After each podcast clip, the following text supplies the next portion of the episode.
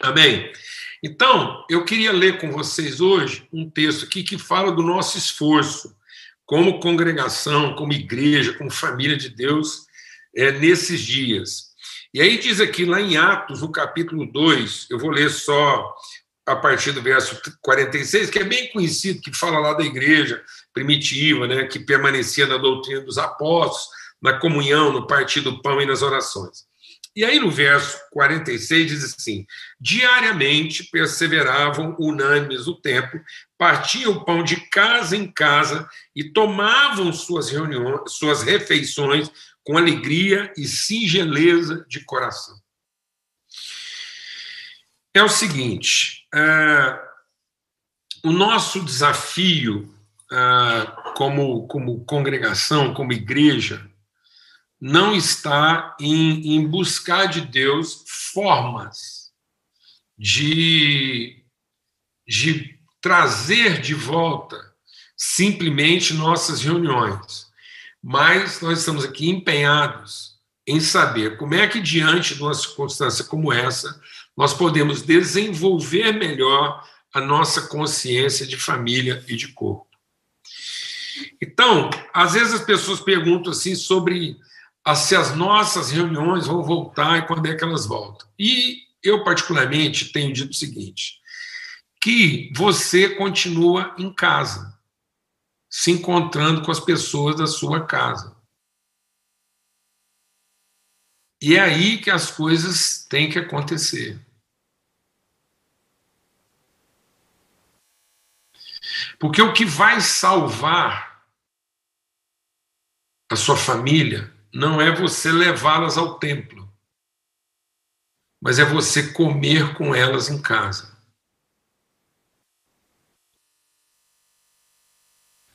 Então, o templo traduz aquilo que acontece em casa. Então, o templo não podia salvar as famílias, mas as famílias eram significadas e traduzidas no templo. Então, o templo era para traduzir aquilo que acontecia em casa e não para compensar aquilo que acontecia em casa.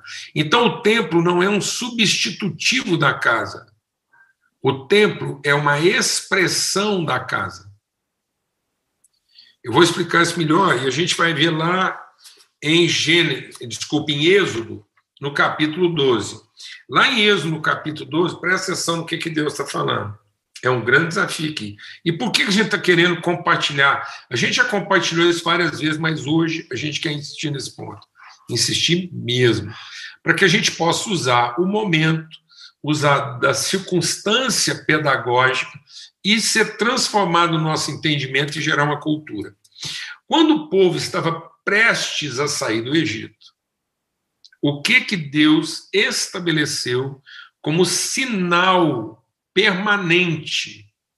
Então, Deus, quando o povo foi sair do Egito, Deus não deu para eles uma liturgia de culto para sair do Egito e construir uma nação, para se libertar da escravidão. No momento em que esse povo vai ser liberto da escravidão, para constituir um povo, para possuir uma terra prometida, Deus não deu para eles uma liturgia de culto. Deus deu para eles uma pedagogia de mesa.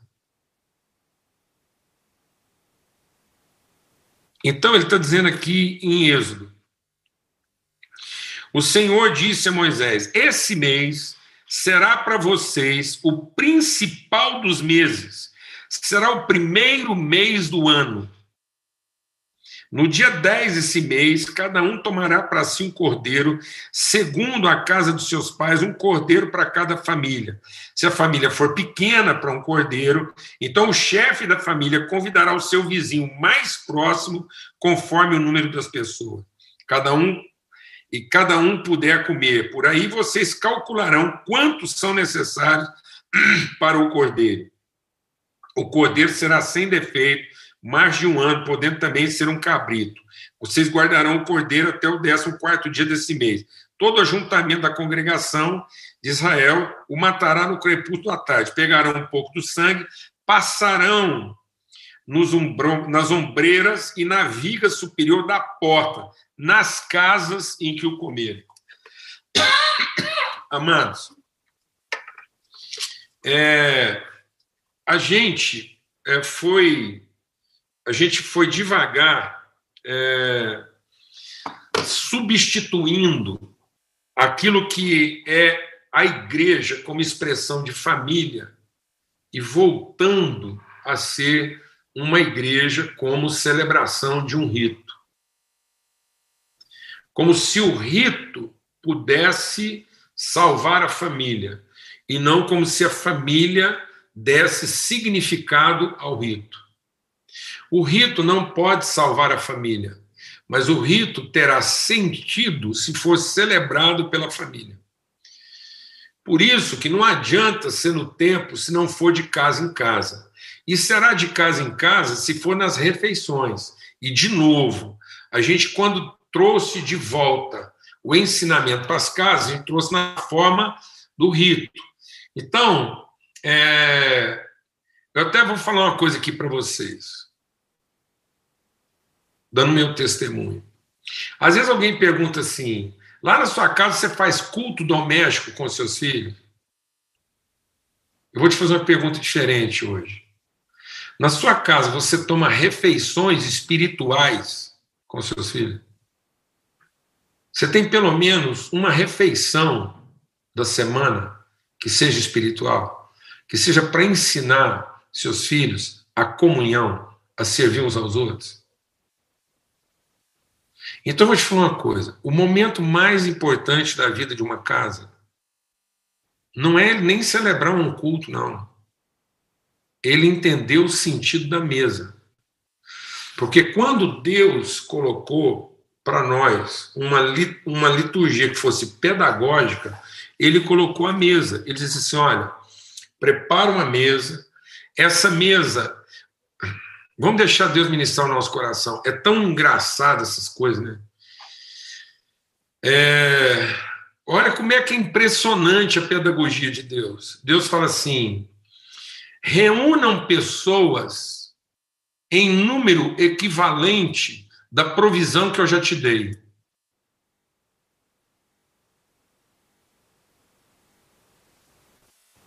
Então, para o tanto que eu já te dei, é o tanto de gente que você pode ter. Então, você não calculava o cordeiro pelo número de pessoas. Você calculava o número de pessoas pelo tamanho do cordeiro para que não sobrasse. Meu Deus, isso é uma revolução espiritual na nossa vida. Nós estamos, nós estamos submetendo as nossas relações a, a, ao desafio de ter que ir buscar o recurso e não ensinando as nossas relações a partir do recurso que Deus já nos deu. Então a família não é construída na ansiedade de ter que buscar o recurso para a fome que a gente tem. Mas a gente entender que a nossa relação pode ser do tamanho da provisão que Deus já nos deu. que eu deveria poder convidar pessoas para minha mesa toda vez que eu olhasse, soubesse que eu tenho um pouco mais de recurso para fazer isso. Então, essa consciência de mesa, do alimento que já foi dado, da provisão que já foi dada, é que tem que significar as nossas relações. Isso é tão forte que Deus falou que o primeiro mês espiritual, olha que coisa interessante. Aquele mês, que era o mês de Nissan, seria o primeiro mês religioso. Depois, o calendário judaico civil colocou o primeiro mês num outro mês, que não é o mês de Nissan. Mas o mês espiritual, ou seja, o mês que marca o calendário espiritual do povo judeu, é o mês de Nissan, que era o mês onde eles saíram do Egito, saíram da escravidão. Então eu queria convidar, a gente está querendo convidar todo o povo de Deus que tem relação conosco, a gente entender isso de forma pedagógica. Nós estamos prestes a entrar no primeiro mês. Que a gente pudesse fazer isso de forma espiritual. E para fazer espiritual, que isso não fosse na forma de um culto, num templo, numa reunião devocional, mas que isso fosse na forma de uma comunhão familiar. Muitas pessoas estão preocupadas, se sentindo privadas da reunião pública e não estão entendendo que Deus está nos privilegiando com o um encontro íntimo. Então, o nosso empenho aqui, a palavra que Deus tem colocado no nosso coração é o seguinte: onde estiverem dois ou três. Então, nós precisamos resgatar essa nossa vida a pedagogia de saber definir na nossa vida quem são aqueles dois ou três que participam da nossa mesa, que partilham a nossa intimidade. É por aí que as coisas são reconstruídas. As coisas não são reconstruídas a partir de uma convocação para um grande ajuntamento. Quem fez a convocação do grande ajuntamento, para que a partir do grande ajuntamento a gente reunisse forças para construir uma torre que alcançasse Deus, foi Nimrod para fazer Babel. Então, Babel foi a proposta de uma reunião religiosa que ajuntasse no mesmo lugar o maior número de pessoas possível e, nesse esforço coletivo, eles pudessem produzir um culto tão forte e poderoso que atingisse Deus e Deus, a partir daí, ia perpetuar a existência deles. E Deus está falando aqui em Êxodo, e Jesus, o texto aqui de Atos, está mostrando para nós que o que vai garantir, o que vai perpetuar, o que vai dar sustentabilidade espiritual para a nossa família, para os nossos filhos, é o espírito com que a nossa mesa é celebrada. Se nós não tivermos uma mesa espiritual em casa, não adianta levar a família inteira para o culto. O culto tem que nos ensinar a celebrar a mesa. E aí, até a questão da ceia, a gente substituiu a ceia como ambiente familiar e, e colocou a ceia para ser celebrada. Então, para nós, a Santa Ceia é aquela que é celebrada de forma ritualista, no culto, num dia. Não, mano.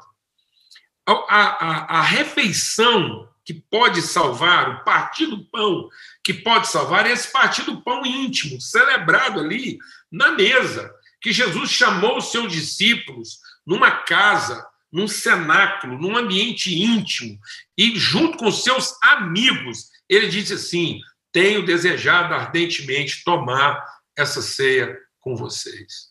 Então, o nosso desafio aqui é que você possa identificar quem é o seu próximo, quem é o seu vizinho próximo, com quem é a pessoa que você gostaria, não é gostaria, com quem é a pessoa que você tem uma relação de fato, de confiança e intimidade, que você possa estar com essa pessoa no momento de oração e assim, em oração, um sim e um amém, em verdadeira comunhão, entender que nós podemos entrar uma realidade nova, abrir um ano novo que está diante de nós. É isso. Não adianta a gente ficar aqui quebrando a cabeça como é que você vai retomar suas atividades, como é que você vai retomar eh, na empresa, na igreja, o que for, se nós não estivermos aproveitando esse tempo para construir relações verdadeiras e íntimas, de repartir o pão, de repartir a vida. Nossos filhos só vão ter esperança se eles souberem quem são os nossos amigos.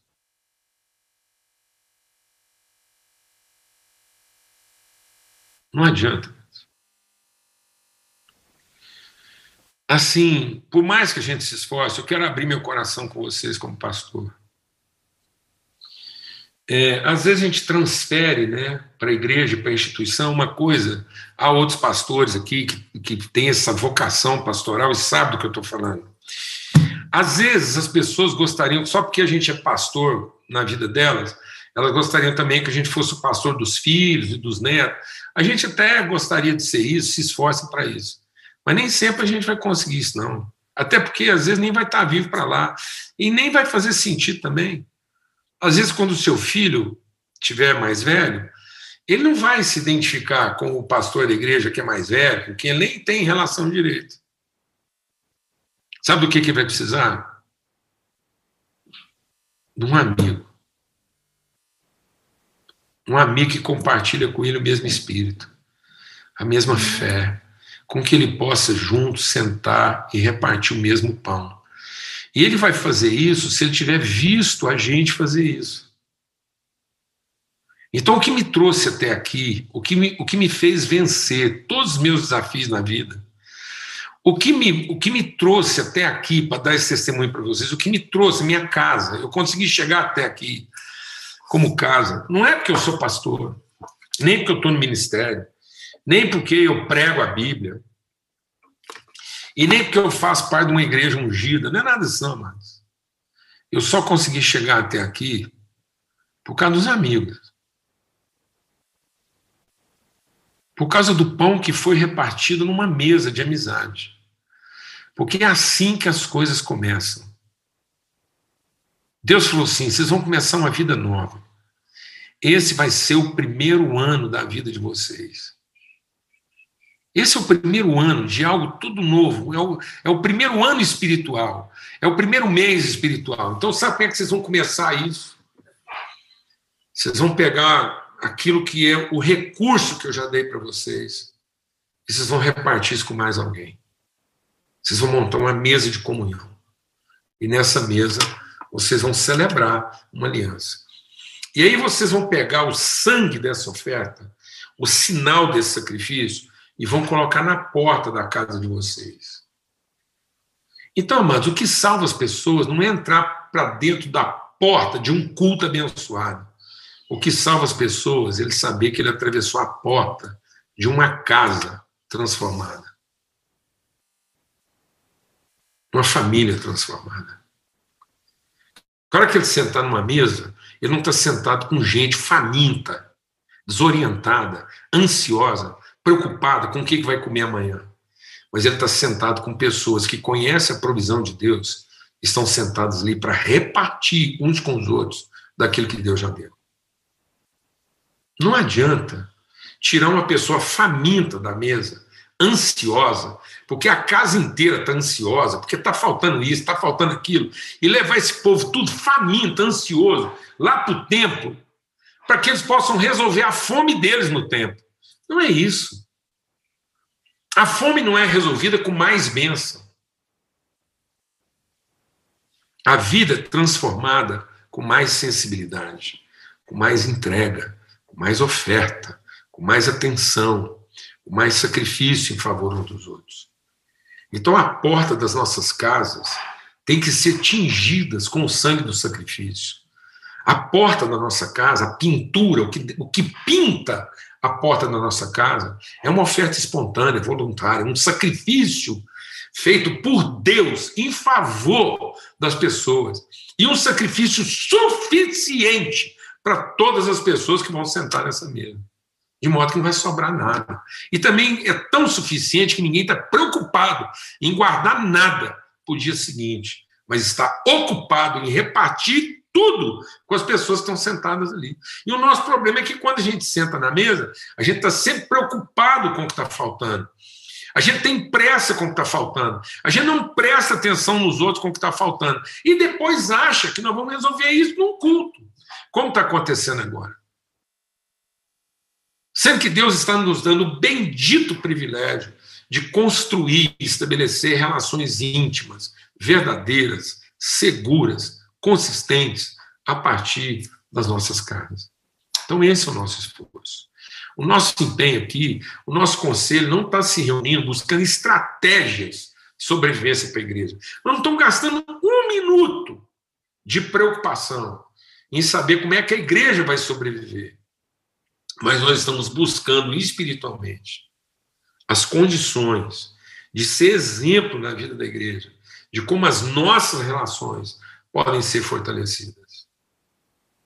Nesse sentido, a gente tomou uma decisão de convocar todos os irmãos que quiserem participar num esforço pedagógico, não é num esforço litúrgico não, uma vez mais. Igual Deus falou, falou assim: ó, quer saber como é que eu vou libertar? Então eu vou marcar uma coisa para vocês. Eu não vou marcar um culto público, eu vou marcar um encontro familiar.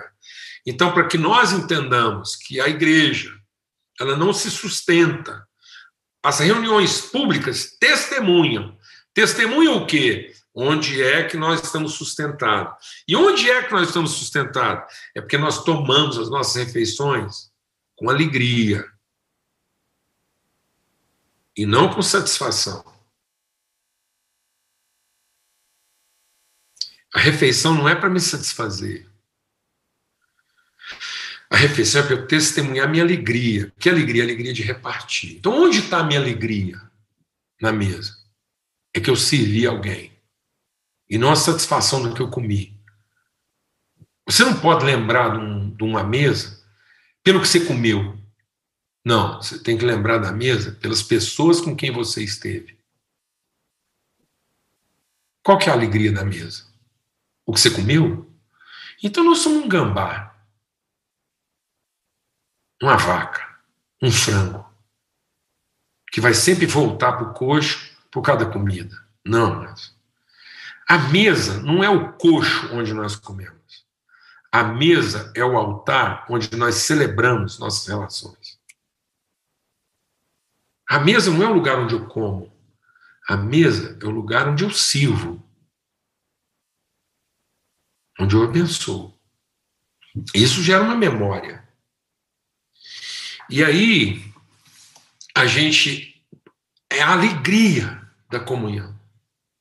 E a simplicidade. A simplicidade. Então, o que, que nossa mesa tem que traduzir? Simplicidade. E, no entanto, hoje, amados, porque não existe alegria em servir, também não existe simplicidade em se encontrar.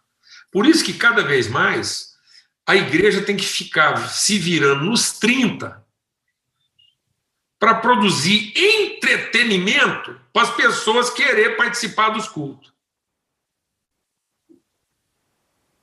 Porque não tem mais simplicidade de coração. Não é o encontro pelo encontro, é o evento. Tanto é que as pessoas depois reclamam, porque o louvor isso, a pregação aquilo, pregador foi ruim, louvor foi não sei o quê, mas não sei das quantas, ministério não sei das quantas, por quê? Porque não é um encontro de família onde a característica principal é a alegria do encontro e a simplicidade de coração. É isso que vai salvar nossos filhos. Porque as famílias estão ficando loucas da cabeça. Já não sabe mais o que fazer para entreter os filhos, para ver se eles continuam gostando de viver em casa. Então, os pais hoje têm que se tornar verdadeiros personagens para atrair seus filhos, para ver se eles querem continuar sendo parte da família, produzindo entretenimento. Não, sabe o que vai sustentar nossa casa de verdade? Agora que a nossa família sentada na mesa perceber a alegria que a gente tem em servir uns aos outros e que tudo isso se baseia em simplicidade de coração e não na sofisticação dos nossos pratos. Então, do mesmo jeito que hoje em dia tudo é gourmet. Hoje em dia você tem uma coisa normal e tem ela gourmet. Então é também a mesma coisa. Hoje você tem um, um evento normal e você tem um evento gourmet. Do mesmo jeito também, hoje você tem culto normal, que é para qualquer um, você pode acessar aí na internet, qualquer um pode participar. Mas também tem os cultos gourmet, que é um negócio assim mais produzido, mais elaborado, não é para qualquer um. É isso que está acontecendo conosco, essa sofisticação, esse requinte, uma coisa assim que não é mais pela alegria do que a gente está oferecendo, pela, pelo testemunho que a gente quer dar da vida do outro. Não, é pela satisfação de cada um. Então, em nome de Cristo Jesus, não passe, não termine o seu ano sem fazer essa pergunta. Com quem eu posso estar celebrando os desafios da minha vida, celebrando a minha esperança, celebrando a minha fé. Quem eu gostaria de ter na minha mesa para eu repartir o cordeiro que Deus me deu? Com quem você, quem você gostaria de convidar? Não é qual a reunião que você gostaria de participar, não. Existe uma ou duas pessoas, pelo menos, que você gostaria de chamar para sua mesa, para você testemunhar do seu ano, suas lutas, seus desafios, suas conquistas. E também, existe alguém que você gostaria de ir terminando esse ano, você fazer uma aliança, um pacto mesmo de oração. Sabe, amados, eu fico pensando que quando aquela ceia foi comemorada e a maldição caiu sobre todo mundo que não estava na mesa, a maldição só atingiu quem não estava na mesa. Eu fico pensando o tanto que isso deve ter impactado a memória das pessoas. E muitas vezes hoje, nossos filhos não têm memória. Não tem memória. Não tem memória de encontros familiares. Até porque tem hora que fica quase impossível.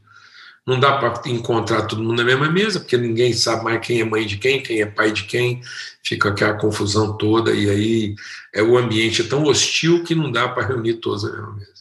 Mas quem sabe, às vezes era até um desafio aí de fé.